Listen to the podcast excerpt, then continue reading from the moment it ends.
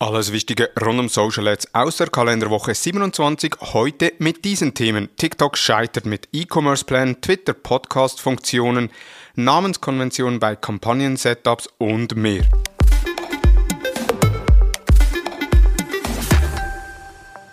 Es ist Montag und somit Zeit für die Social Advertising News aus der letzten Woche, frisch für dich aufbereitet und kuratiert. Mein Name ist Thomas Besmer und ich begrüße dich zu den Social Advertising News des Digital Marketing Upgrade Podcasts der Hutter Consult AG.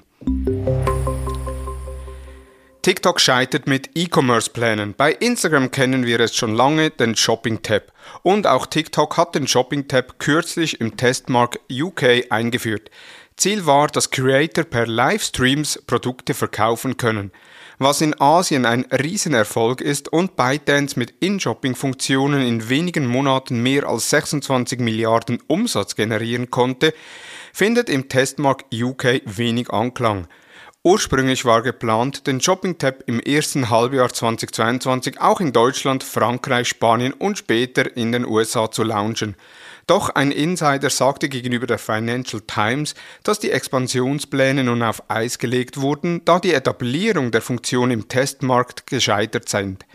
Und auch der Shopping Feed Tab ist vorerst lediglich in asiatischen Ländern verfügbar. Die Vermutung liegt nahe, dass TikTok seine E-Commerce-Bemühungen im asiatischen Raum weiter fortsetzt, während die Pläne in Europa und auch den USA zumindest teilweise zurückgezogen werden. Facebook entfernt Podcast-Funktionen und Twitter launchen neue Podcast-Funktionen. Kürzlich hat Facebook mitgeteilt, dass die Bestrebungen im Bereich der Podcast-Funktionen nicht weiterentwickelt werden und somit wird es nicht mehr möglich sein, über die Facebook-Seite Podcast-Feeds zu veröffentlichen und per Facebook zu hören. Und das, obwohl gemäß Audible Hörkompass 2021 rund 42 Prozent der Deutschen Podcasts hören. Relevante Plattformen für Podcasts sind momentan Spotify, Apple Podcast und YouTube. Und nun möchte auch Twitter in diesem Bereich mitmischen. Gemäß Insidern sind die ersten Screenshots zur Funktionsweise des Podcast-Tabs in Twitter aufgetaucht. Neben der direkten Interaktion mit den Hosts und der bereits guten Verbreitung kann auch die Monetarisierung spannend sein. So wäre es denkbar, dass Werbetreibenden analog zu Spotify Audio-Ads einbuchen können die basierend auf den definierten Zielgruppen ausgeliefert werden. Der Markt Podcast bietet noch einiges. So hat ja auch Podnews im ersten Quartal mitgeteilt, dass YouTube ebenfalls an Podcast-Integrationen arbeitet.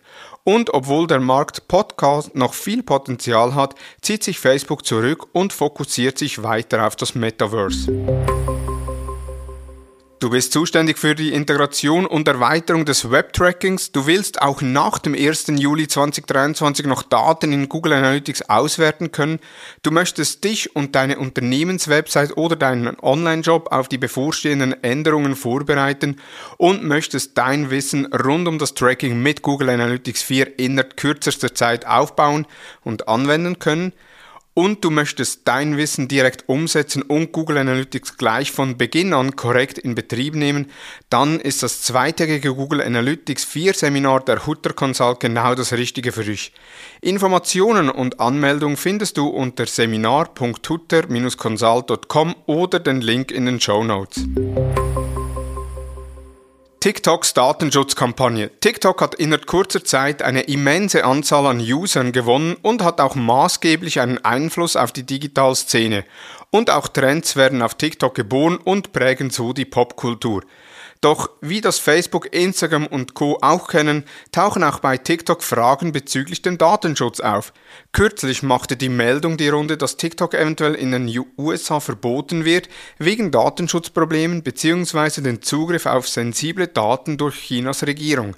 Aber auch die Flut der Inhalte kann TikTok gar nicht mehr alle prüfen und einordnen, dass teilweise auch der Jugendschutz nicht sichergestellt werden kann. Nun hat Matt Navarra, Social Media Marketing Experte, erste Screenshots auf Twitter geteilt, die die Verwaltung von Werbeinteressen in TikTok zeigen. In dieser Verwaltung werden die Interessen des jeweiligen Nutzers aufgeführt, die durch TikTok erhoben wurden. Und die Nutzer haben die Möglichkeit, Interessen zu deaktivieren und somit keine personalisierte Werbung zu diesen Interessen zu erhalten. Und auch Einstellungen bezüglich Livestreams werden möglich. Da gewisse Livestreams erst ab 18 Jahre sind, kann eingestellt werden, ob diese gesehen werden dürfen oder nicht. Aber grundsätzlich ist zu erkennen, dass TikTok mit den gleichen Herausforderungen zu kämpfen hat, wie dies Facebook und Instagram auch hatte bzw. immer noch hat. Namenskonvention bei der Kampagnenbezeichnung. Es ist die inoffizielle Herausforderung in Unternehmen und Agenturen die einheitliche Bezeichnung von Kampagnen, Anzeigegruppen und Anzeigen.